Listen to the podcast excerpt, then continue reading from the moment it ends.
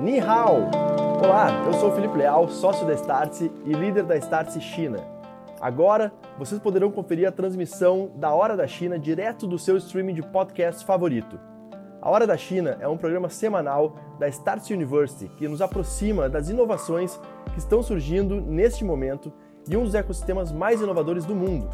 Esse programa é uma iniciativa em parceria da Startse University, China Innovation e Force Seekers. Toda semana a gente vai receber convidados para discutir diversos temas, desde cultura, empreendedorismo, inovação, modelos de negócios e tecnologias, para diminuir assim a distância entre o Brasil e a China e, claro, aproveitarmos as oportunidades que surgem a partir dessa aproximação. É importante avisar que esse áudio foi extraído diretamente da transmissão ao vivo, e caso você queira assistir ao programa em vídeo, acesse no YouTube da Startse no endereço youtube.com/startseoficial. Fala pessoal, muito boa noite, sejam todos muito bem-vindos a mais uma A Hora da China, essa live semanal que fazemos toda terça-feira, 21 horas, para falar sobre inovação, empreendedorismo, novas tecnologias, modelos de negócios, uh, tudo que tem acontecido aí de mais relevante na China e que a gente uh, já há mais de ano, quase um ano e meio aí, a gente traz aí toda semana para compartilhar com com o Brasil aqui e compartilhar todos esse, uh, esses acontecimentos a partir do que acontece na China e que a gente tem que ser super relevante uh, aqui para nossa realidade no Brasil. Uh, a gente está retomando a Hora da China aqui no formato mais tradicional, né? Depois de uma breve temporada aí de duas semanas dentro do SVWC, um grande evento online que aconteceu na Startse e depois uma semana de folga aí para né, o feriado aqui no Brasil também, do 2 de novembro, e agora retomando aqui as atividades nesse formato mais tradicional.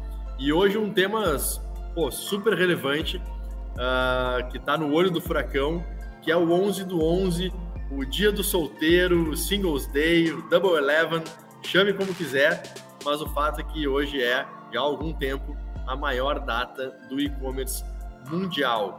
E a gente vai falar sobre tudo que uh, vai acontecer, enfim, uh, novidades sobre a edição de 2021, que né, oficialmente o dia 11 do 11 é na quinta-feira para a gente aqui no Brasil. Uh, na verdade, amanhã, quarta-feira do Brasil, já vai ser 11 do 11 na China. Então, a data marcada para quinta-feira, mas é, uma, é, um, é um grande festival de compras online que já começou há algum tempo, a gente vai explicar muito dessa dinâmica. Lembrando que ano passado a gente fez também uma super cobertura da edição de 2020, então foi muito bacana, e esse ano a gente vai falar sobre o 11 do 11 hoje, nessa semana, e também na semana que vem, aí olhando um pouco do que aconteceu, né? Com os números fechados, enfim, vamos ver qual as expectativas aí para o tamanho dessa data uh, em 2021. Mas para ter esse papo aqui, a gente está com o time titular aqui da Hora da China, completo, inclusive com um, um de nós aqui a caráter, né? Com a, a vestimenta aqui do, do evento. Então, vou começar com ele, conectar diretamente com a China, diretamente de Hangzhou. Fala, Vini, muito bom dia para você aí e explica por que, que você está com a camiseta do 11 do 11. Muito boa noite, Leal. Boa noite, Im. Bom dia, Camila. Boa noite a todos que estão nos assistindo. E bom dia, boa tarde, boa noite para quem vai nos assistir na versão gravada. Aprendi com o In, né? Que é importante também lembrar de quem nos assiste depois e no, nos ouve também no podcast. Leal, estou aqui em Hangzhou, né? A sede do Grupo Alibaba, que é o grupo que fundou o 11 do 11 lá em 2009. Então, nós estamos aí partindo para o 12 ano de 11 do 11. É o meu oitavo ano de 11 do 11 como consumidor, morando aqui na China, e o meu segundo ano de 11 do 11 como funcionário do Grupo Alibaba, né, participando ativamente da preparação do 11 do 11, é, para que todo mundo possa aí participar, não só na China, como no mundo inteiro, né. É, eu estou aqui vestindo a camisa oficial do Grupo Alibaba do 11 do 11 desse ano, é, sempre com a cor vermelha, né, que é a cor de austeridade aqui na China, para trazer sorte, para trazer grandes vendas. Mas, como você muito bem falou, Léo, o 11 do 11 aqui já começou, na verdade, no dia 30 de outubro. E é uma das novas é, características do 11 do 11 que nós vamos trazer daqui a pouco. Nós vamos trazer os cinco principais pontos de novidades do 11 do 11 de 2021, que na verdade resumem muito bem o que vem acontecendo de novidade é, no setor de e-commerce na China e no mundo. Show de bola. Então hoje a gente vai ter informações direto da fonte, uh, diretamente do, de onde as coisas estão acontecendo, diretamente do Alibaba. Uh, também na China, Camila Gataz, muito bem-vinda, Camila, de volta. Bom dia para você. Bom dia, boa noite, Leal. Boa noite para todo mundo que está nos assistindo. Boa noite, Oi, Vini. Leal, estamos aqui, vai ser o meu primeiro período de 11 do 11 aqui em Haikou.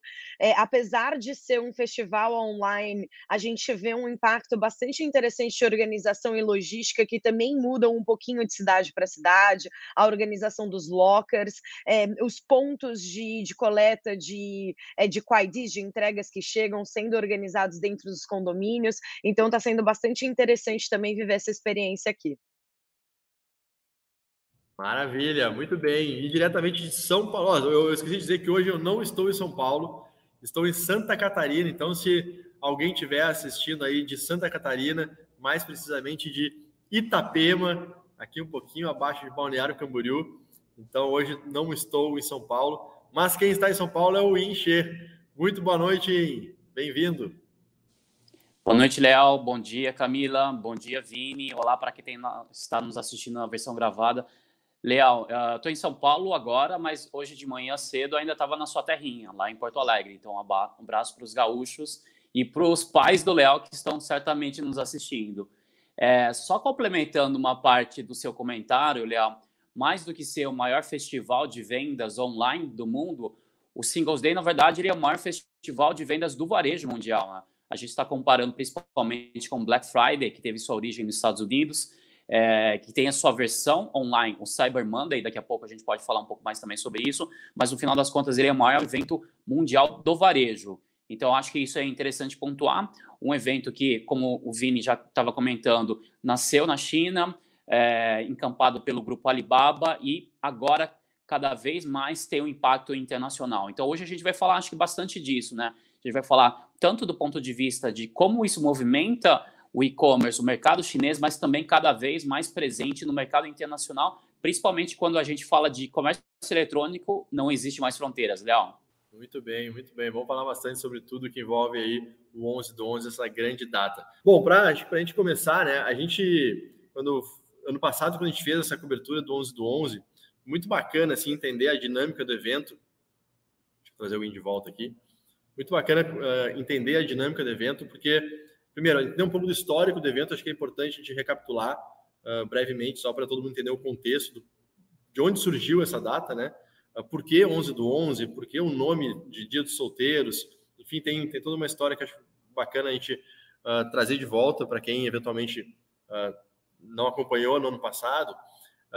e também entender um pouco assim, quais são as que a data marca em relação não só ao seu tamanho, né, a, a, escala que ganhou, mas como ela serve hoje também para uh, lançar novidades, lançar inovações, uh, lançar uh, produtos. Enfim, acho que a gente passou, teve um ano, um, um, evento 11 do 11 em 2020, ainda muito próximo, né, do, do que da, da pandemia no seu estado mais agudo lá na China. E hoje já um ano depois uh, curioso para saber como é que está acontecendo na prática aí no, uh, na China. Então, tem vários assuntos que acho que são legais a gente completar. E eu sei que o Vini uh, listou aí alguns elementos, né, Vini, para talvez nortear essa conversa. Então, organiza aí a partir de agora a nossa conversa a partir desses pontos. A gente vai desbravando juntos. E quem tiver perguntas aí, quiser fazer no chat, pode mandar que depois eu coloco na tela aqui para todo mundo ver também. Boa, Leal. Bom, é, pessoal, é sempre muito bom ter o retorno de vocês, então interajam com a gente, coloquem as perguntas que vocês tiverem sobre o 11 do 11, que é bem legal a gente ter essa interação e essa troca, tá? Estamos aqui para conversar com vocês também. Mas, bom, vamos começar do começo, né? Do início, 2009, é, que foi o início do, do Singles Day. Existem algumas diferentes versões, tá? Algumas versões dizem que o início foi com um grupo de estudantes universitários que criaram essa data como uma brincadeira, né, do Dia dos Solteiros, que existe na China alguns dias dos namorados, tá? Não é só um. eles celebram Valentine's Day, eles celebram é, Dia dos Namorados, eles celebram um dia também de, um, de, de uma mitologia chinesa, que é o dia que dois anjos se encontram no céu. Então, existem alguns dias dos namorados na China, mas não existia nenhum assim que celebrasse a solteirice, a liberdade. Então, dizem que esse grupo de universitários criou essa data para celebrar o 11 do 11, porque era 1111, né? Então, era algo assim bem relacionado à solteirice, é, mas também tem uma versão um pouco mais oficial, que essa data foi criada como uma jogada de marketing do grupo Alibaba. Na época, foi criada pelo Daniel Zhang, que hoje é o atual CEO do grupo Alibaba, e foi uma data ali para ocupar o mês de novembro, que não existia nenhuma data com grande apelo comercial né, em novembro dentro do, do território chinês. Então, foi se criada essa data para comemorar e ser uma data comercial. No início era uma data bem voltada ali para o grupo Alibaba, é, só o grupo Alibaba se utilizava dessa data, mas com o crescimento tá, da popularidade do 11 do 11, todas as outras players do varejo da China também começaram a adotar é, o 11 do 11 também no seu calendário de varejo. Então, hoje a gente vê a JD, que é o maior competidor do grupo Alibaba, é, também fazendo grandes promoções no 11 do 11. É, tem a Pinduoduo, que se tornou a, plataforma com maior número de usuários é, anuais aqui na China, passando tanto Alibaba com, como JD. Temos também a ascensão do Douyin, que é o TikTok chinês, e a Kuaishou, que é a, a Kuai, também crescendo bastante nessa data. Então, se tornou uma data popular para todos os players do varejo aqui na China. É, e uma coisa também bem interessante né, da, da, gente notar são essas novidades que acabam surgindo no 11 do 11 e o poder do 11 do 11, né, Léo? Você mencionou aí que 2020 é, a gente estava recém, assim, melhorando da pandemia, mas o grupo Alibaba sozinho, ele quase que dobrou a receita em comparação a 2019, quando a gente analisa o GMV, né, que é o faturamento é, do que foi vendido no, nesse período do 11 do 11. Então, é, em 2019 foi cerca de 250 é, bilhões de yuans, e em 2020 eles passaram dos 500 bilhões de yuans, isso só o grupo Alibaba, tá? Então é impressionante a gente ver que mesmo né, com todas essas dificuldades trazidas por conta da pandemia, é, eles mais que dobraram o faturamento. É, e a JD também seguiu essa tendência é, e eles cresceram mais de 75% em relação a 2019. Então, é uma data muito forte, tá? É, eu sei que você fez até uma enquete lá no, no seu Instagram. É, pode até comentar aí, Léo. Qual que é a maior data do, do varejo mundial? Legal, bem lembrado. Estava com ela é, aberta aqui, ó, para não dizer que eu estou mentindo. E, e, eu perguntei, né, qual que é a maior data do, do, do e-commerce mundial e coloquei lá quatro alternativas, né? Black Friday, e aí eu não estou especificando Black Friday, estou falando geral no mundo, uh, não se é aqui no Brasil ou nos Estados Unidos, geral. Uh, Natal, uh, 11 do 11 e Dia das Mães, que é uma data muito forte também do, do comércio, né, do varejo como um todo. Uh, e, e aí eu até brinquei assim, se você errou a resposta, assista, veja o próximo Stories, que era o convite para a nossa live, e se você acertou, também veja o próximo Stories, que é o convite para a live, porque a gente vai falar sobre essa data. E assim, curioso que ah, a maioria das pessoas, de fato, respondeu uh, o 11 do 11. Claro que o próprio post ele já tem uma conotação pró-China, né, vamos dizer assim, então já leva as pessoas, eventualmente alguém que não soubesse, talvez tenha sido induzido a responder uh, ah, 11 do 11 pelo contexto todo, mas 13 pessoas responderam uh, Black Friday, uh, duas responderam Natal e uma respondeu Dia das Mães, e a grande maioria respondeu Singles Day, mas algumas pessoas ainda têm a referência, sim, ah, de Black Friday, principalmente, como a principal data, data do, do e-commerce no mundo, né? Então, foi interessante ver aqui algumas respostas, e isso só comprova um pouco mais do que a gente volta e meia fala, que para nós, né, que a gente está inserido nesse contexto de China, uh, bom, para o Vini, então, que está dentro da, né, da empresa hoje, Uh, é, é, algo tão natural para a gente falar do 11 do 11 já, mas de fato uh, não é tão conhecido ainda aqui no Brasil. E aí esse vai ser um gancho aqui para uma outra parte da nossa conversa hoje, uh, para mostrar que sim, o 11 do 11 já está presente aqui no Brasil também. Aqui no próprio, eu tô aqui em Santa Catarina, uh, num, num outro curso da Startse que eu que eu tô junto com o time aqui ajudando a entregar. E eu estava conversando aqui numa roda, né, no, no Coffee Break, e eu comentei da live de hoje e falei do 11 do 11. Perguntei se as pessoas conheciam, as pessoas não conheciam. Então, assim, de fato, ainda tem muito, uh, tem, tem, tem muito a ser, a ser mais disseminado. E, e aí eu entrei no, no site do, da Globo.com uh, ah, para mostrar para eles. Falei, ó, oh, que alguém comentou assim, não, mas isso ainda não chegou muito no Brasil, né? Eu falei, aí tá chegando. Uh, prova disso, aí eu entrei no, no site do Globo.com aqui e só para eu ver se eu consigo mostrar para vocês, ó. Tem uma propaganda aqui da rolando da Americanas, deixa eu ver se vai, vai aparecer aqui, ó. Que faz um convite para uma live, ó, o 11 do 11 lá, ó.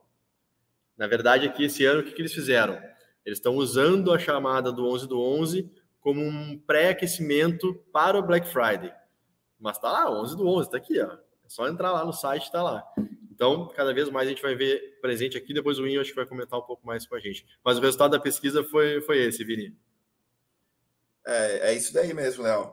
E um dado interessante, tá? Já que a gente está comparando o 11 do 11 com a Black Friday, é, trazendo dados de 2020, é, o GMV do 11 do 11 de 2020 foi de cerca de 130 bilhões de dólares e da Black Friday foi cerca de 10 bilhões de dólares. Então a gente pode falar que o 11 do 11 aí está cerca de 13 vezes maior que a Black Friday quando a gente compara o GMV. Então, é muito maior que a Black Friday. Mas algo que também contribuiu muito com o crescimento do 11 do 11, e aí a gente entra nesses cinco pontos de novidades que a gente quer trazer para vocês, para compartilhar hoje, a gente sempre pega esses cinco pontos e vamos transformar para a realidade brasileira também como um aprendizado, como uma inspiração, né? Como que a gente consegue fazer um festival de vendas tão grande? Então, o primeiro ponto que a gente queria trazer aqui, e eu vou até convidar a Camila para compartilhar com a gente, é sobre o aumento né, do período do 11 do 11. E o 11 do 11, na verdade, não é mais 11 do 11 apenas. É, é um festival de vendas que começa alguns dias antes do 11 do 11, não é, Camila? Total, Vini, eu acho que isso tem até relação com o que o Léo acabou de mencionar, né? De a gente ter, na verdade, esse, esse 11 do 11 como esquenta do Black, do Black Friday. Isso é um dos pontos do que tem acontecido aqui também, né? Então, essas formas de esquenta.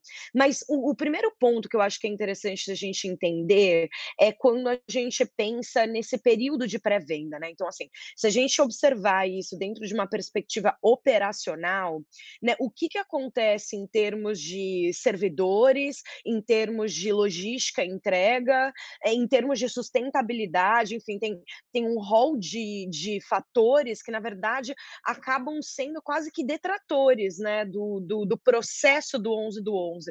Você tem um gargalo é, de todos esses desses aspectos que eu acabei de mencionar. Então, o que foi, na verdade, uma estratégia bastante inteligente, que vem funcionando, porque essa estratégia começou começou no ano passado e houve continuidade, na verdade, até ampliação desse período de pré-vendas este ano, é, na verdade, é, é uma, um aumento é, do, do, do, valor das vendas, né, de produtos vendidos nessas plataformas. Então, isso tem sido bastante interessante. Então, o 11 do 11 ano passado, né, ele começou no 1 do 11, né, então, ou seja, dia 1 de novembro. É, esse ano, a, a JD, por exemplo, ela até antecipou esse período de pré-vendas né, para acontecer no dia 31 de outubro. Então, ao invés de ser também meia-noite, começou começou 8 horas da noite.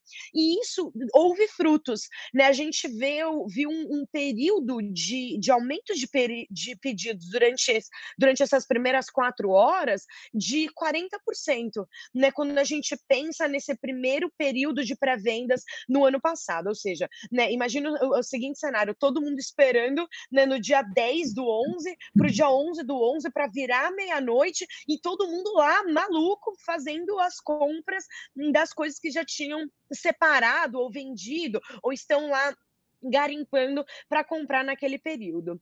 Então, isso foi bastante interessante.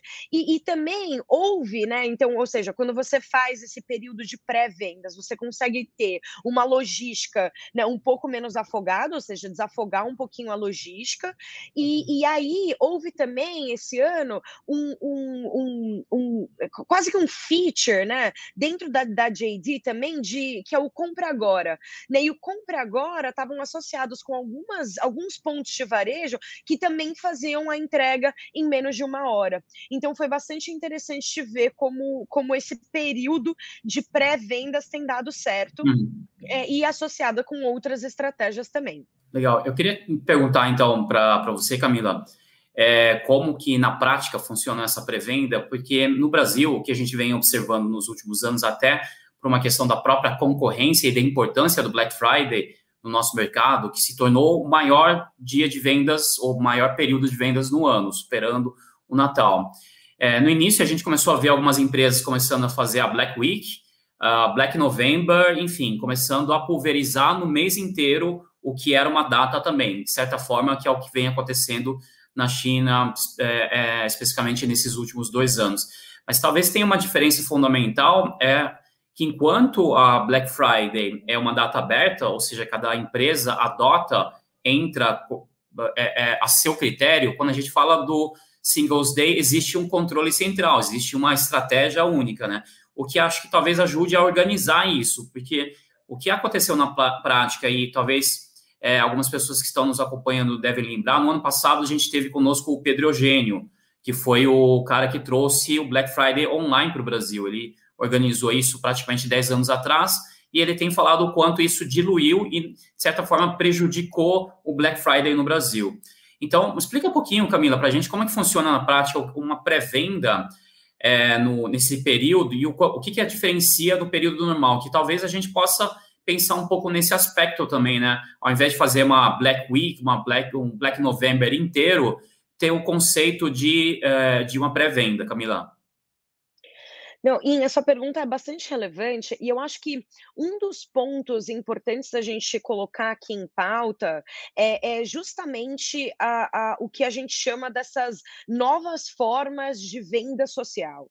Né? Então, assim, a, quando a gente pensa nesse período e essa extensão do período, né, a gente sabe que existe uma consolidação dessa data do 11 do 11, a gente sabe também que os números aqui na China apontam para uma venda é, um, um, aumento de vendas no período onde houve a pré-venda, e não o contrário, né? Então, entendo também que existe existem essas diferenças culturais que a gente deve levar em consideração, mas que de fato, em, né, a gente pensa sim na possibilidade de, de, perda da efetividade desse período de compras, né, porque daqui a pouco é o mês inteiro, assim como você mencionou, e o quanto que isso vai ser e trazer em efetividade. E aí, eu acho que entra algumas outras estratégias que têm sido usado em conjunto com esse período de pré-venda, que, que são muito importantes de comentar.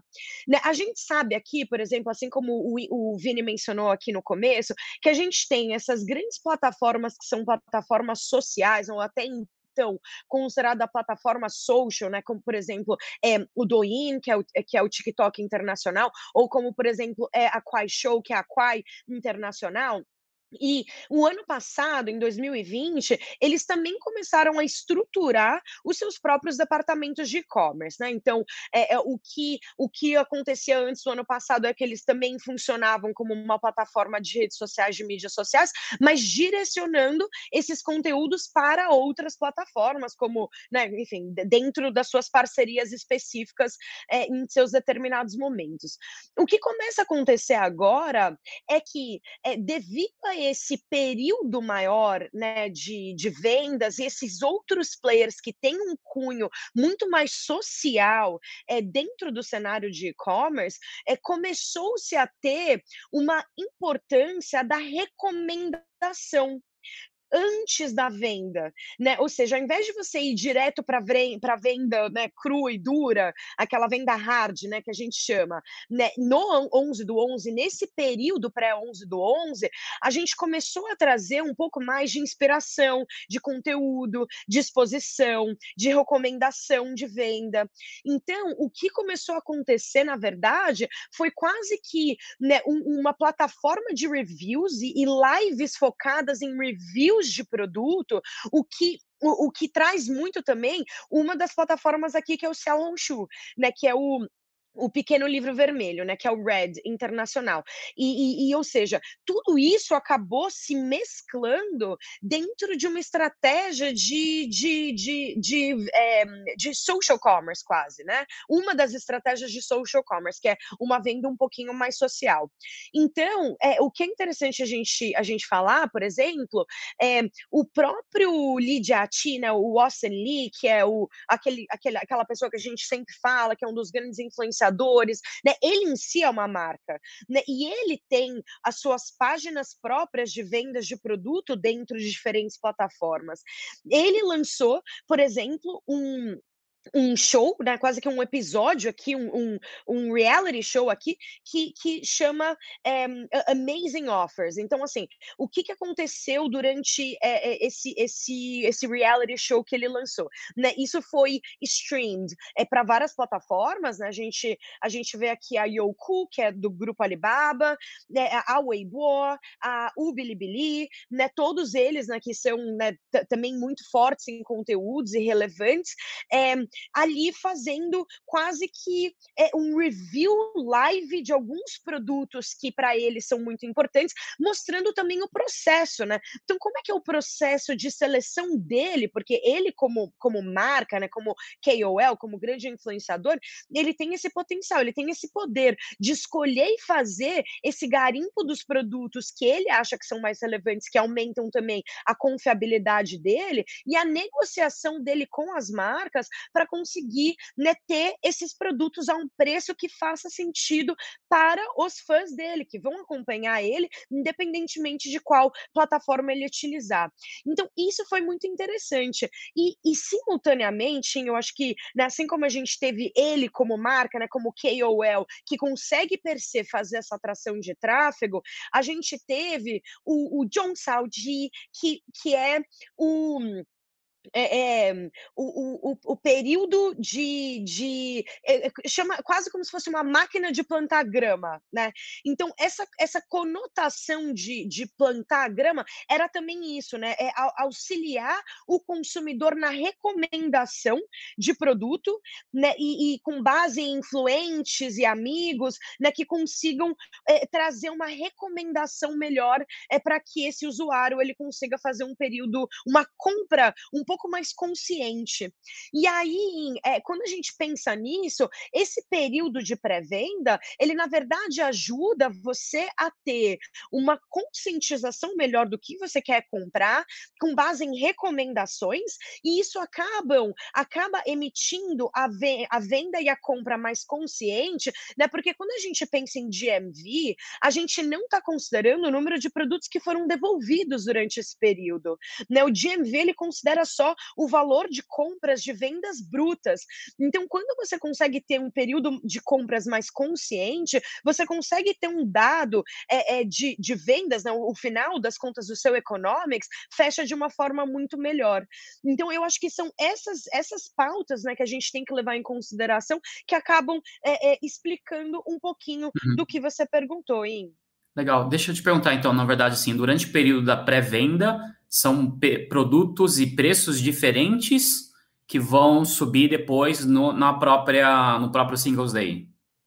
Não, são, a gente tem quase que uma extensão, né? Então, assim, vai depender bastante também de qual é a plataforma e qual é a estratégia que a plataforma está utilizando, né? Então, a gente tem é, ambos cenários. A gente tem tanto o cenário né, de venda, né, de tipos de promoções diferentes, né? Vamos deixar assim, um tipos de cupons diferentes que são cedidos durante a pré-venda e os tipos de estratégias de cuponing e, e, estratégias comerciais que são cedidas é, quase que meia-noite do dia, do dia 10. Mês, né?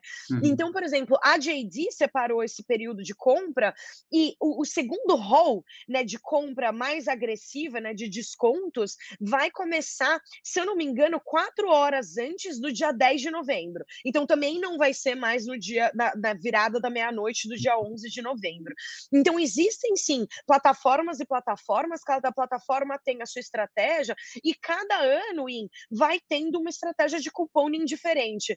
Uhum. Então, para o 11 do 11, né, o período propriamente dito, existem muitas plataformas que têm descontos especiais e em produtos especiais, né, em marcas especiais. Então, é, e aí sim, esses testes também vão ajudando a mensurar qual é a performance para o ano que vem, para entrar mais forte o ano que vem. O uhum. porquê que o Taobao e o JD e outras plataformas mantiveram um período de pré-vendas é porque eles têm colhido frutos. Nesses uhum. resultados, para eles tem sido positivo. Uhum. Oi, Eu... e tem mais um assunto, tá? Desculpa, só para complementar ah. a fala da Camila. É, você mencionou que o 11 do 11 ele é super padronizado, tá? E cada vez mais a gente vê o 11 do 11 menos padronizado, tá? Um exemplo para você. A gente tem a grande ascensão nos últimos anos é, do TikTok e da Kuaishou como plataformas de e-commerce também. É, e a Kuaishou, na verdade, ela nem promove tanto o 11 do 11. Promove muito mais o 9 do 11, que acabou sendo uma data própria da Kuaishou. Qual que é o objetivo deles? É, historicamente, o 11 do 11 é super dominado tanto por Alibaba como JD. Então, é, a, essa competição acaba ficando até difícil para eles. É, então, eles acabam criando períodos diferentes, formas de venda diferentes, para tentar se destacar. E, além disso, também, mais um ponto que é uma novidade desse ano, eles atingem públicos diferentes. Então, nas cidades maiores aqui da China, né, que a gente chama de Tier 1 e Tier 2, a gente está falando de Pequim, Xangai, Guangzhou, Shenzhen, Hangzhou, é, essas cidades maiores aqui na China, é, elas já são dominadas e enviesadas para certas plataformas. Então, quando a gente fala da, dessas cidades maiores, meu, é Alibaba, Taobao e JD, acabou, não, não pense em outras plataformas. Enquanto essas plataformas que estão em ascensão nos últimos anos, como Pingodu, a, a TikTok e a, e a Quai, elas estão focando um pouco mais em cidades menores. Então, um dos grandes dados é, desse Double Eleven desse ano, do Singles Day desse ano, é que pessoas compra no 11 do 11. Então, é, fizeram uma pesquisa de mercado e identificaram que pessoas de cidades menores estão dispostas a fazer a sua primeira compra no 11 do 11 é, e não necessariamente nas grandes plataformas. Então, uhum. a gente sai de, de, um, de um formato mais padronizado, assim como você mencionou, para um formato mais aberto, com cada player tentando conquistar uhum. o seu mercado. Evine, eu acho que a questão assim desse, dessa diferença é pelos players cada um fazer as suas iniciativas. Então, antes, como o Alibaba, é, dependendo da origem da história, criou ou encampou esse projeto, eles lideravam e eles organizavam. Com outras empresas entrando também e pulverizando essa presença, cada um acaba criando as suas iniciativas e as suas regras. Mas, de qualquer forma, assim, ainda existe, e acho que isso também, é, é para mim, é uma diferença fundamental, quanto tem uma entidade, um ente que organiza isso, porque torna, é, talvez, o esforço concentrado mais, mais estratégico e consegue transmitir, consegue, talvez, é, otimizar os valores, tanto para o consumidor quanto para as empresas. E aí é exatamente a questão que eu comentei para estratégias que fazem sentido. Porque quando você tem um mercado totalmente aberto, cada um vai fazendo o seu e no final das contas está todo mundo diluído dentro de uma, de uma competição super maluca.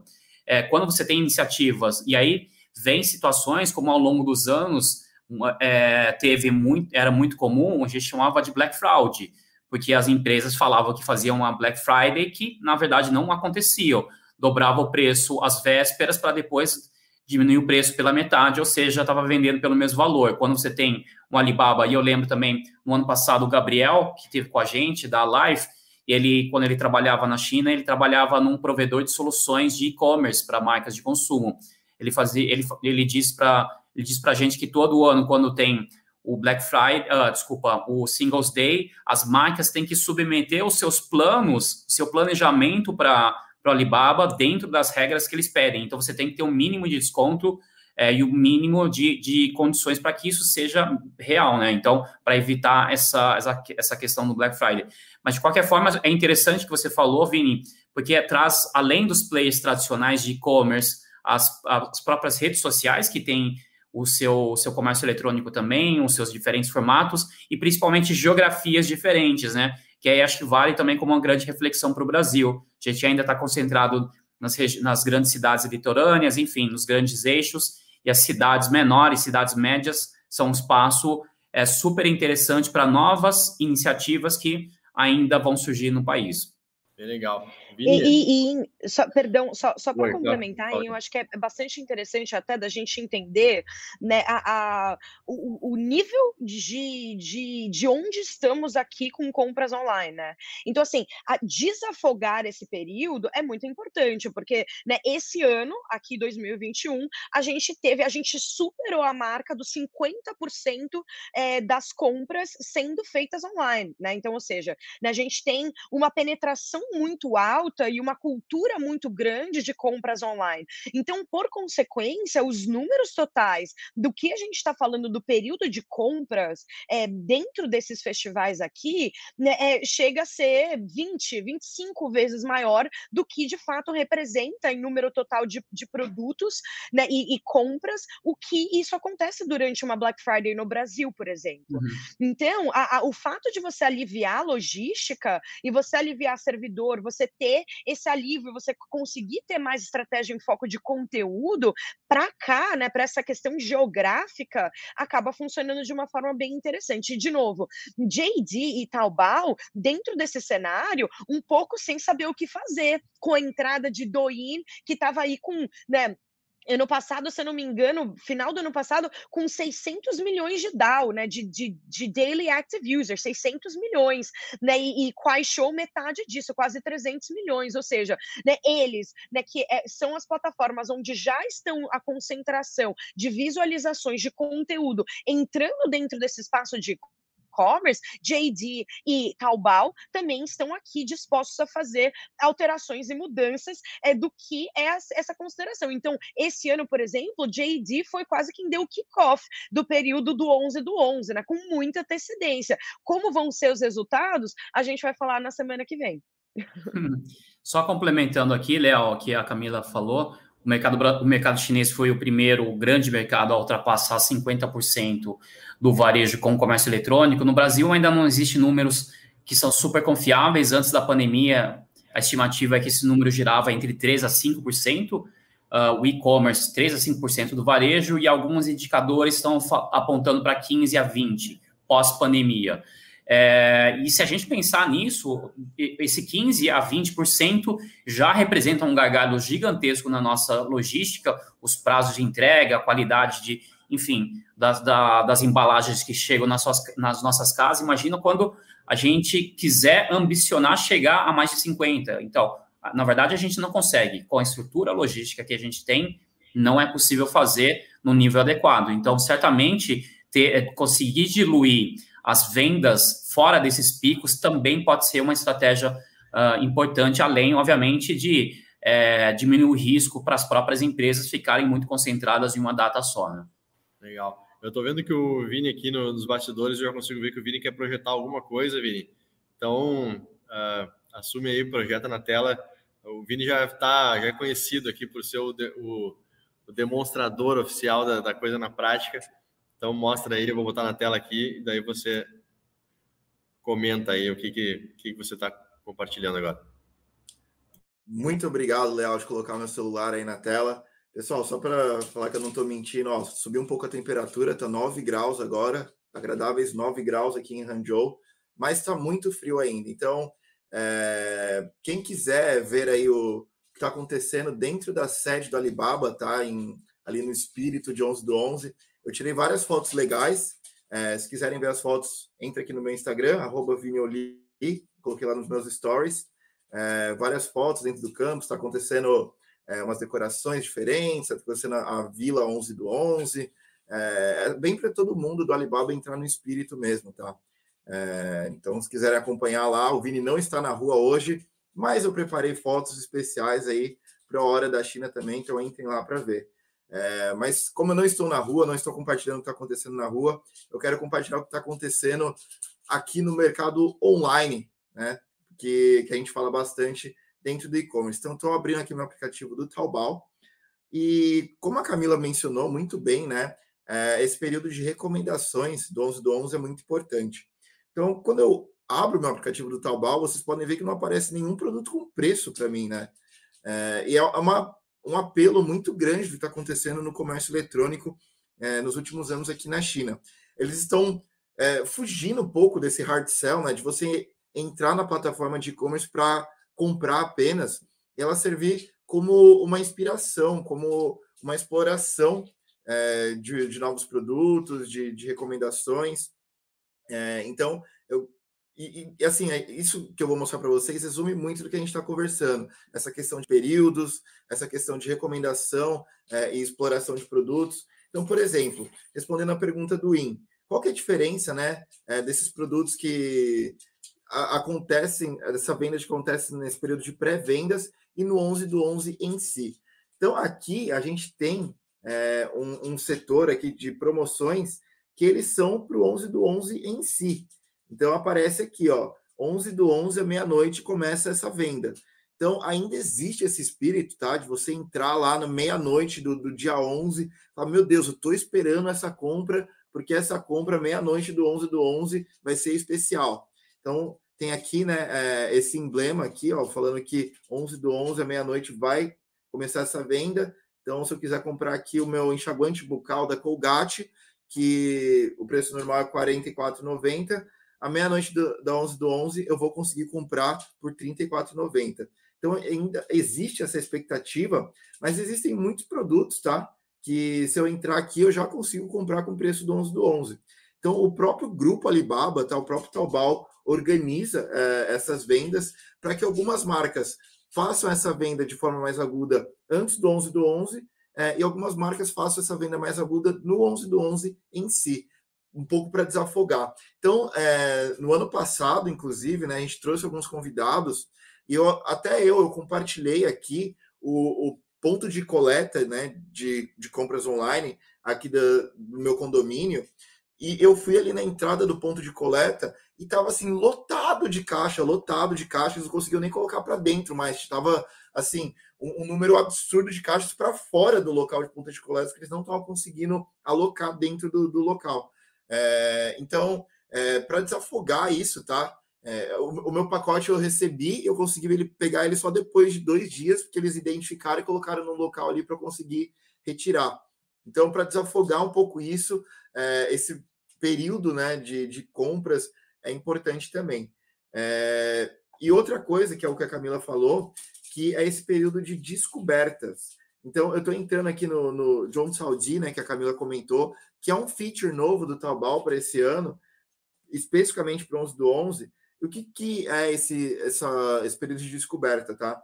Então, aqui nós temos influenciadores, nós temos consumidores, né? Então, nós temos o KOLs, que são Key Opinion Leaders, e os KOCs, que são o Key Opinion Consumers, tanto influenciadores como consumidores reais, que eles postam as recomendações de é, deals interessantes para o 11 do 11. Então, isso é bem é, dentro do, ali do, do, meu algoritmo de recomendação. Então, eu tenho pet, então, bastante produtos pets. Eu como bastante comida também pelo Taobao, então eles me recomendam aqui salmão, pão, vitamina também, para me manter saudável. É, e essas recomendações foram feitas tanto por influenciadores quanto por é, consumidores. Então, eu entro aqui, eles colocam vídeos curtos é, e eles falam: ó, no 11 do 11, esse produto vale muito a pena comprar. Então, aqui eu tenho a recomendação de um queijo mussarela, por exemplo, que vai estar com promoção a partir da meia-noite do dia 11. Então, é, é, um período de descoberta, tá? É um período de você encontrar produtos que fazem sentido para você, muito mais ali no, na, na, na recomendação é, e sai um pouco desse hard sell. Isso é uma tendência que a gente vê com muita força aqui no mercado eletrônico da China, em todas as plataformas, tá? Tanto no Taobao quanto na JD, e obviamente nas plataformas que nasceram como rede social, como o TikTok e a Quai, é, que são plataformas com, com aquele apelo social desde sempre. Então, esse período de descobertas é, é bem interessante, tá? E é, uma outra coisa que eu queria mostrar para vocês também, aqui dentro do Taobao, é a gamificação social. Então, todo ano, é, todos os aplicativos aqui de, de, que tem um comércio eletrônico, eles têm esse apelo de, de gamificação social. Então, eu vou entrar aqui no jogo social do Taobao desse ano. Então, é um jogo que basicamente você joga, faz missões e você acaba ganhando dinheiro para você gastar no 11 do 11. Então, eu já ganhei aqui 1.36 yuans, que eu já fiz alguns joguinhos aqui. E é basicamente um joguinho que eu vou jogando dado, e para eu conseguir jogar o dado mais vezes, eu tenho que fazer algumas missões. Então, é, por exemplo, eu entro diariamente no jogo, eu ganho mais uma chance de, de jogar o dado. Eu faço uma compra no Taobao, eu ganho mais uma chance de jogar o dado uma página de alguma loja por 15 segundos. Eu ganho mais uma chance de ganhar, de jogar o dado. É, então tem sempre esses jogos com apelo social para eu compartilhar com os meus amigos e eu ter vantagens é, dentro do, desse jogo e eu vou ganhando bônus, dinheiro para eu gastar no jogo. E eu vou só trocar de aplicativo aqui para mostrar que isso não é uma coisa mais apenas de China, tá? Então, eu vou entrar no aplicativo do AliExpress, que foi um projeto que eu tive o prazer de participar, tá? Na criação desse projeto, que a gente fez uma adaptação, na verdade, de um dos jogos sociais que entrou no 11 do 11 de 2018. Então, a gente fez uma adaptação que esse ano entrou no Brasil, a gente fez a tropicalização é, dessa gamificação social e nós chamamos ela de Batalha Ali. Então, a Batalha Ali é bem parecido com esse jogo que está online é, em 2021 no Taobao, mas a gente pegou uma inspiração muito mais grande do, do que aconteceu em 2018. Então, é uma batalha, tem os dois times, e você pode aqui ó, convidar amigos, então você vai ganhando moedas é, a cada amigo que você convida, é, e você também tem as metas diárias. Então, ó, visitar uma página do 11 do 11, é, visitar página de produtos, seguir lojas, adicionar item à lista de desejos, adicionar item ao carrinho. E para você ganhar pontos também, você tem que convidar amigos. Então você convida amigos, você manda o link para seus amigos. É, cada amigo que clica no seu link, é, você vai ganhando pontos. E esses pontos, vocês podem ver aqui, ó, 100 pontos equivalem a um real. Então você vai fazendo essas missões, você vai convidando seus amigos para você ganhar é, esse bônus, esse dinheiro que você pode gastar em compras no dia 11 do 11. E qual que é a vantagem, tá, de eu ter um, uma gamificação social como essa?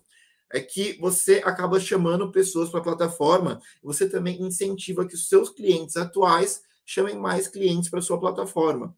Então você manda o link lá e mais pessoas vão visitar a sua plataforma.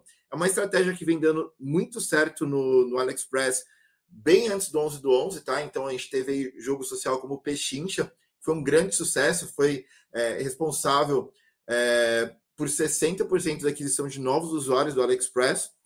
E o Batalha ali aí já teve mais é, de milhões, tá? Não posso falar o número exato aqui, porque ainda não foi aberto é, publicamente, mas teve milhões de acesso, tá dando muito certo para chamar novos usuários para a plataforma. Então a gente vê muito esse apelo do social commerce presente é, no comércio eletrônico e é, muito mais assim, de forma exponencial no 11 do 11 também, Léo.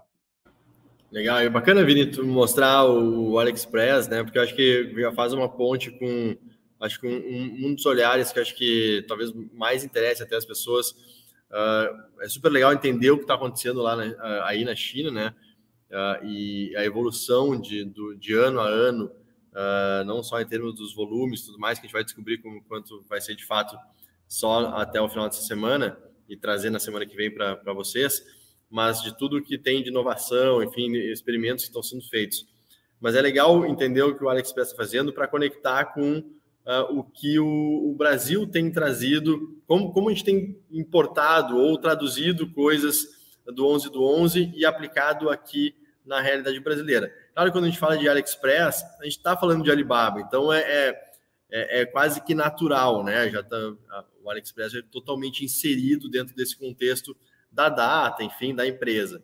Mas aí eu queria puxar para o IN eu acho que em algum momento você caiu e eu, come, eu mostrei aqui uh, a chamada que tem, né, a propaganda que tem quando você entra na Globo.com, por exemplo. Eu entrei aqui e mostrei. Tem lá, né, uhum. Americanas, B2W, chamada de Super Live 11 do 11, né? Quase uhum. que um aquecimento para Black Friday. Mas tá lá, 11 do 11. Ano passado tinha um panda, né, no, na, nessa mesma, fazendo alusão à China, enfim, para falar dessa data. Uh, mas que outras formas você vê o, o 11 do 11 pre, cada vez mais presente aqui no Brasil, uh, seja na menção à data, e quem sabe, né, um dia o 11 do 11 se torne uma data tão relevante no Brasil quanto é a Black, a Black, quanto a Black Friday já é super consolidada, mas também em termos de, de inspiração, né, de modelos, de ferramentas. O Mercado Livre essa semana lançou a sua plataforma de uh, live commerce. Então, o que você vê presente aqui uhum. em relação ao que acontece no 11 do 11 lá na China? Uhum. Quando a gente faz a comparação direta Black Friday e Singles Day, inevitavelmente a gente pensa na questão dos descontos, né, Leal?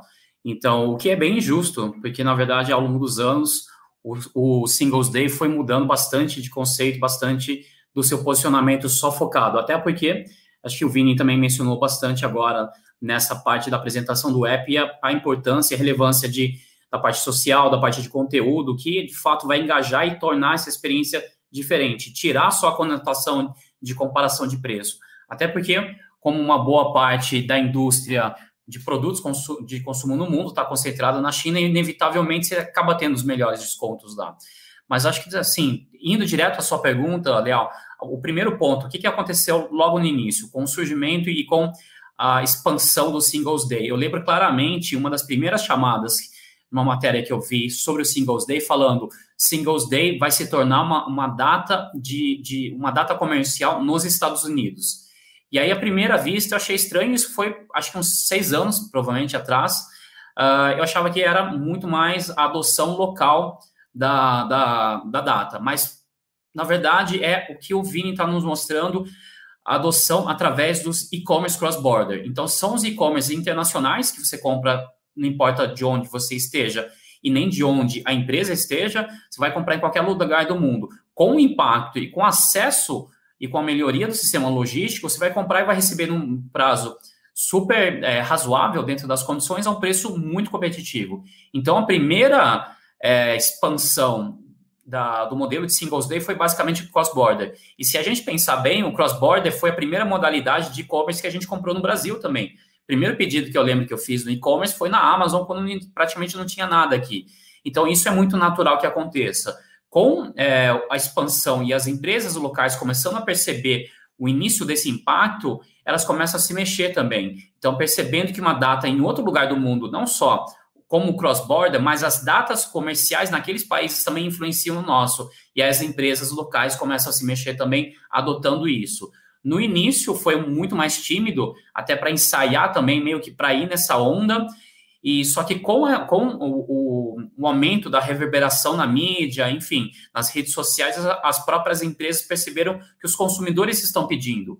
Porque a partir do momento que tem grandes players, e principalmente cross-border, tendo uma relevância ah, na participação no mercado local, pressiona que os e-commerce, os players locais também o façam, senão se acaba perdendo espaço. Então, quando o AliExpress e agora mais recentemente o Shopee começaram a fazer muito Singles Day no Brasil, os players locais se viram obrigados a entrar nessa brincadeira. E que, de certa forma, é que acontece na própria China. O Alibaba criou ou encampou o Singles Day, os outros começaram a chupar o dedo, porque eles acabaram dominando esse período inteiro do final do ano no comércio online. Então, o JD se vê obrigado a entrar, todo mundo se vê obrigado. Não necessariamente é porque eles quiseram, mas eles acabam perdendo espaço num dos principais períodos de consumo do produto. Então, isso acaba sendo é, na competição direta, do, do o efeito da competição direta, Leal. Do outro ponto de vista de inspiração, é trazendo de novo esse gancho que o Vini falou do conteúdo, do posicionamento, enfim. Então, a gente sempre fala muito da data como uma data comemorativa, mas ela, na China, propriamente dita, ela é muito marcada pelo programa. É, vamos chamar assim, programa audiovisual, porque ali é praticamente, não é mais só de TV, e na verdade nem foi feito diretamente para a TV, mas é um programa de conteúdo, de entretenimento, quase um desses programas de auditório que dura ao longo de cinco horas, na véspera, e quase como se fosse uma contagem regressiva. Então, para é, em adição ao que existia já das grandes comemora da, da, da, comemora da, da data com os grandes descontos, Uh, e com a entrada dos outros competidores, a, o Alibaba se viu também na necessidade de começar a chamar a atenção, mais atenção e mais destaque. Começaram a fazer algumas coisas na TV, fazer alguns programas e depois, quando ao longo dos anos se passaram, transformou-se num dos principais programas de, de conteúdo, de entretenimento da mídia chinesa, mídia online e offline. Então, atualmente é um grande programa ao longo das horas são os principais artistas, cantores vão se apresentando, intercalados com promoções de conteúdo, promoções de produto, vários conteúdos, mídia, enfim, uma série de coisas. É, prometo que na semana que vem eu, eu, compartilho com vocês o vídeo que eu gravei quando tive a oportunidade de 2019 de acompanhar pessoalmente é, lá do, lá do, uh, do Mercedes-Benz Arena em Xangai a transmissão disso. Então, a sensação é um grande festival, de uma grande festa e muito mais do que isso. E isso vem inspirando o Brasil nos últimos três anos, acho que a gente pode dizer praticamente. Então, duas das grandes marcas de comércio eletrônico, principalmente americanas, e Magazine Luiza também fazendo o seu os seus respectivos programas de entretenimento, um em associação com o YouTube, outro associação com o Multishow da TV a cabo, também fazendo uma série de conteúdos. É, resultado, no período, eles acabam transmitindo e virando o destino de, conteúdo e de desconto das pessoas. Então, ao invés de eu ir para um outro lugar, eu vou nesse site que, além dos descontos, eu posso assistir o meu artista preferido. Eu sei que vai ter alguma coisa legal. Então, acaba atraindo e servindo de imã. Então, esse é o tipo de coisa que, a partir do primeiro, que o primeiro começa a fazer, os outros acabam também se vendo pressionados, porque se você não o fizer, o cara que é grande, ele acaba tomando todo o espaço e todo mundo que vem depois, inevitavelmente, é chamado de cópia, porque você não fez tão rápido ou tão bem quanto o primeiro que apareceu. Então, Leal, acho que esse é um aspecto importante. Aliás, dois pontos importantes, tanto a presença direta dos e-commerce internacionais que refletiram na competição e na necessidade dos e-commerce locais fazerem, quanto da percepção de que o e-commerce não é só mais transacional, mas você precisa criar conteúdo para atrair o consumidor e para se diferenciar dos outros e-commerce. Então, são, esse não é necessariamente uma presença dos e-commerce internacionais, mas da adoção dessa filosofia e desses modelos aqui no nosso mercado, Léo. Legal, bacana. Uh, pessoal, vamos usar aí no, talvez nossos últimos 10, 15 minutinhos aí para responder aqui algumas perguntas uh, do chat que, que, a turma foi colocando para a gente. E acho que tem um ponto que eu queria trazer aqui, eu não estou conseguindo encontrar aqui a pergunta específica, mas foi um comentário uh, sobre logística, né? E a gente comentou aqui um pouco sobre uh, essa atingir patamares de 50% né, de, de vendas uh, causaria um, um, um, bug né, no, vamos dizer, no sistema logístico brasileiro, a gente não teria capacidade de fazer isso.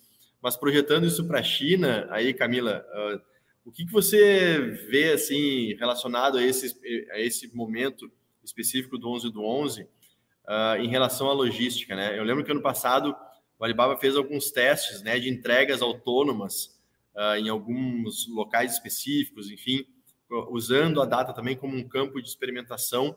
Tem alguma coisa nova nesse sentido uh, relacionada à data? E, e se você conseguir dar um panorama de como é que é essa cadeia logística operando para entregar uh, esse volume de, de, de, compras que acontece, seja no dia ou na janela, é muita coisa, né? De qualquer maneira. De qualquer maneira, é muita coisa, Léo. Eu acho que a gente tem que pensar, né? Porque a gente pensa geralmente em inovações, a gente pensa em novas tecnologias e, e formas diferentes, e na verdade a gente acaba né, eh, saindo um pouco do foco do operacional, que no fim das contas é o mais importante, né? Então, quando eu penso até nessas inovações de logística, eu vejo o período de pré-venda uma super inovação, isso tendo, né, tendo dado certo, né, com formas diferentes de engajamento, recomendações conteúdos, tudo aquilo que a gente tem falado, isso para mim tem sido a, o, o, o que tem sido desenvolvido de melhor modelo em termos de logística, né? Porque não faz sentido, né, dentro do, do de, desse determinado período, você ter uma estrutura de logística que vai ser focada apenas para uma data e que não existe necessidade de reutilização em termos de intensidade e de, e de entregas, né? Ou seja, pico né, de, de entregas em outros momentos. Então, por exemplo, é, eu, eu gosto de citar esses exemplos operacionais né, porque eles funcionam. Eles são exemplos que o Brasil pode adaptar e implementar, né? Dadas suas devidas, né, enfim, diferenças culturais. Então, por exemplo, aqui Nesse condomínio que eu moro, né, nem sei dizer quantas pessoas moram, mas tem vários prédios, é que é um tipo de condomínio chinês é, é médio, né, não é nem grande, ele é médio. Na, a, na parte de baixo, a gente tem os espaços dos lockers, né, que a gente já mostrou aqui para vocês algumas vezes, né, então são os armários, e esse modelo também já tem implementado no Brasil. Os armários, quando você chega, onde chega o produto, ao invés de subir né, em todos os edifícios, em todos os andares, os entregadores vão lá, colocam os produtos nos armários, você vai lá e retira os produtos dos armários. Né? Para o período do 11 do 11, o que, que acontece? Existe quase que um booth separado, né, que eles usam uma sala aqui aberta né, dentro desses espaços, que você vai e retira o seu produto, daí cabem produtos de grande porte, de médio porte, os produtos são organizados dentro das, das prateleiras, tem um sistema de identificação desses produtos, de entrega desses produtos bastante eficiente, então acaba acontecendo isso. O Brasil, quando a gente fala de Brasil, a gente ainda sofre com o básico de infraestrutura, né? Então, assim, a gente tem alguns desses problemas que são issues e que são issues é, que, enfim, precisam ser resolvidos em maior escala, né? Então, eu acho que, que assim, esses pontos é, hoje de, de logística, a gente está muito mais nisso, até porque quando a gente pensa nessa logística automatizada, eles são testes, eles são conceitos, é, eles são é, é casos específicos para locais específicos, mas eles não são ainda tão mainstream, né? Eles não são adaptados para uma logística é, é, para todos, né? Muito bom. Deixa eu pegar uma, uma vou, vou, distribuir uma para o In uma para o Vini aqui. Uh, In, o Felipe Porto aqui colocou na tela, uh, na opinião de vocês, qual é o maior blocker para implementar um modelo de monetização via live? E como você está inserido uh, diretamente numa das iniciativas aqui no Brasil, uh, pode puder falar um pouquinho dela, uh, dá a tua perspectiva aí de, do que, que vocês estão enfrentando nesse, nesse modelo, uhum. ou, ou, se existe de fato um blocker tão, tão concreto uh, uh, nesse sentido. Felipe, eu diria que não é Felipe e Leal. eu diria que não é necessariamente um, um blocker, mas acho que é a, a, um amadurecimento do próprio mercado. Então a gente está vivendo isso ainda. O mercado chinês ele começou e o mercado americano também é, onde o modelo de live streaming como um todo, de lives, uh, tiveram a sua origem, e na China especificamente, ele teve o seu, a sua grande explosão no mercado de esportes, então de, de entretenimento online, transmissão de jogos online.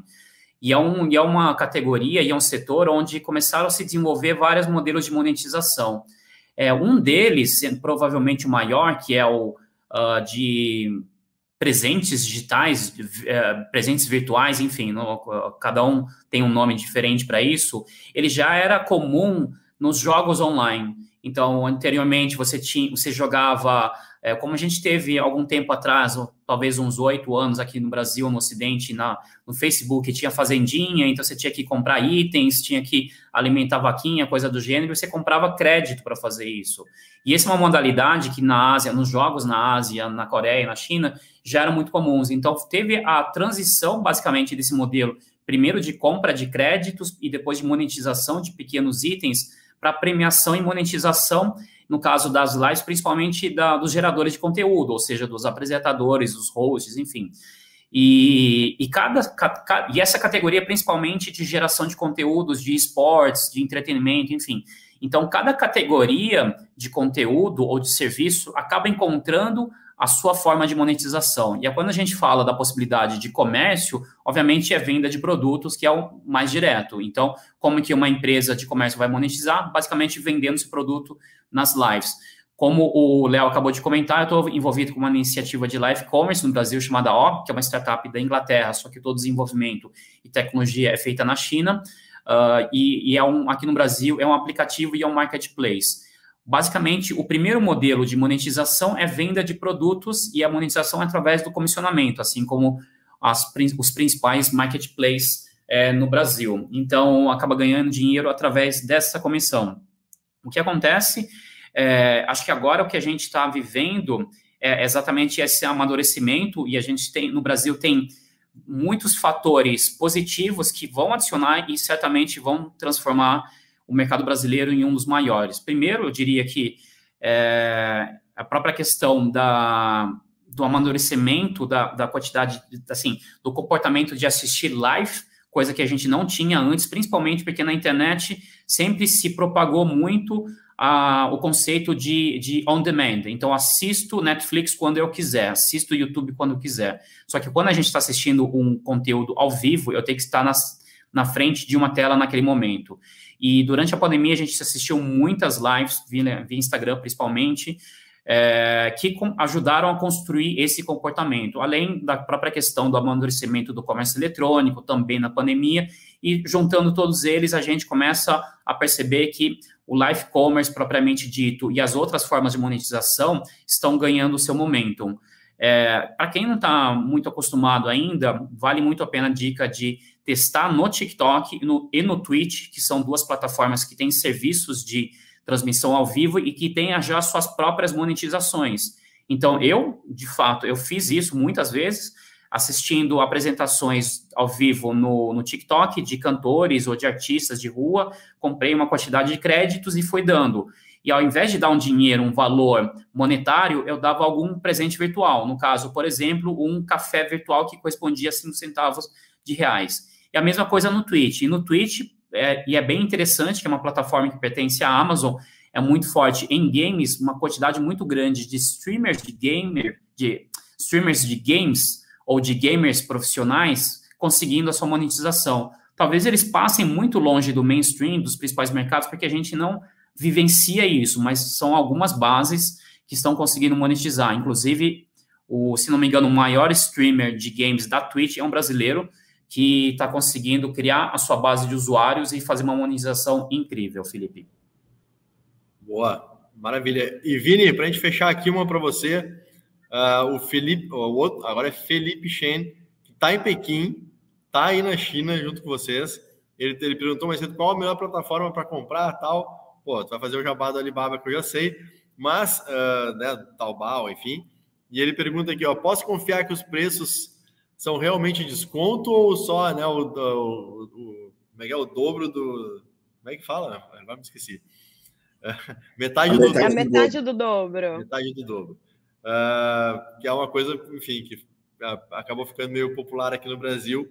Uh, mas como é que funciona aí? É para valer mesmo desconto? Uh, dá a tua, dá a tua, tua, tua dica aí para o Felipe. Olha, Felipe, a melhor dica que eu posso te dar é que não comprar você vai economizar muito mais dinheiro do que comprar com desconto, né? Então é uma ótima dica. Mas é, realmente, tá? As maiores plataformas elas têm uma, uma série de regras, tá? Para os vendedores. Então eles têm que congelar o, os preços antes do 11 do 11, não podem nem subir nem diminuir e tem que prometer um desconto para esse período. Então realmente existem regras para esse período porque eles querem fugir né, desse estigma de metade do dobro. Então, existem essas regras. É, não existe melhor plataforma, tá? Não vou falar se é Alibaba, se é JD, não vou fazer esse jabá aí que o, que o Leal vendeu. Eu acho que você tem que, que descobrir. É, muita loja física também, também tem, fazem grandes promoções é, durante esse período. Não é um festival que se limita apenas para o comércio eletrônico. Então, fique à vontade para explorar. Eu acho que o 11 do 11 é um grande festival que a gente não foca apenas no desconto, né, mas nessa descoberta, nesse entretenimento, nessa diversão, para você descobrir. Então, explore aí várias plataformas.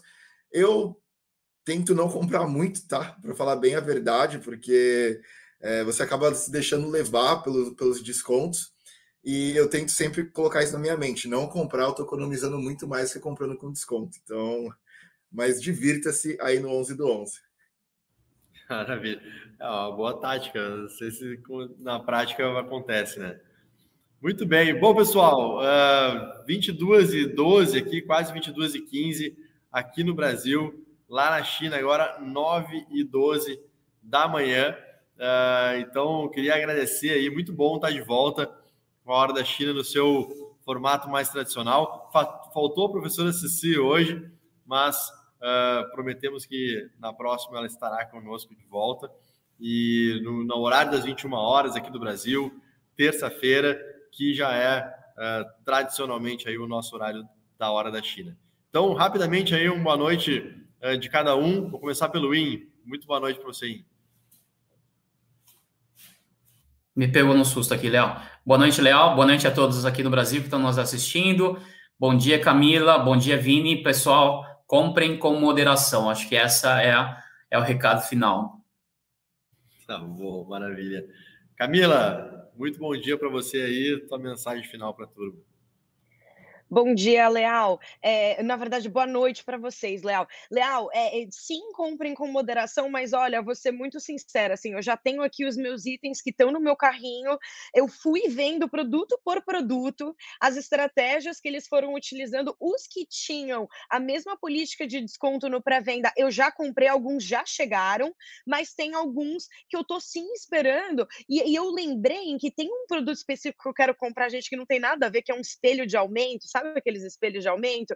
Que a, o período de promoção deles do 11 do 11 é da meia-noite até uma da manhã, né? E é muito interessante de ver isso aqui, né? Você vê os preços totais aqui, daí quando você clica, ele te mostra exatamente isso, né? Então, assim, se você comprar no, na meia-noite do dia 11 do 11, esse é o preço. E aí você tem estratégias de couponing específicas para o 11 do 11. Né? Se você comprar né, em outro período, então, por exemplo, por 65, por exemplo, você já pode comprar agora. E aí você tem outras estratégias de couponing. Você tem dois UAs que você pode usar agora, enfim.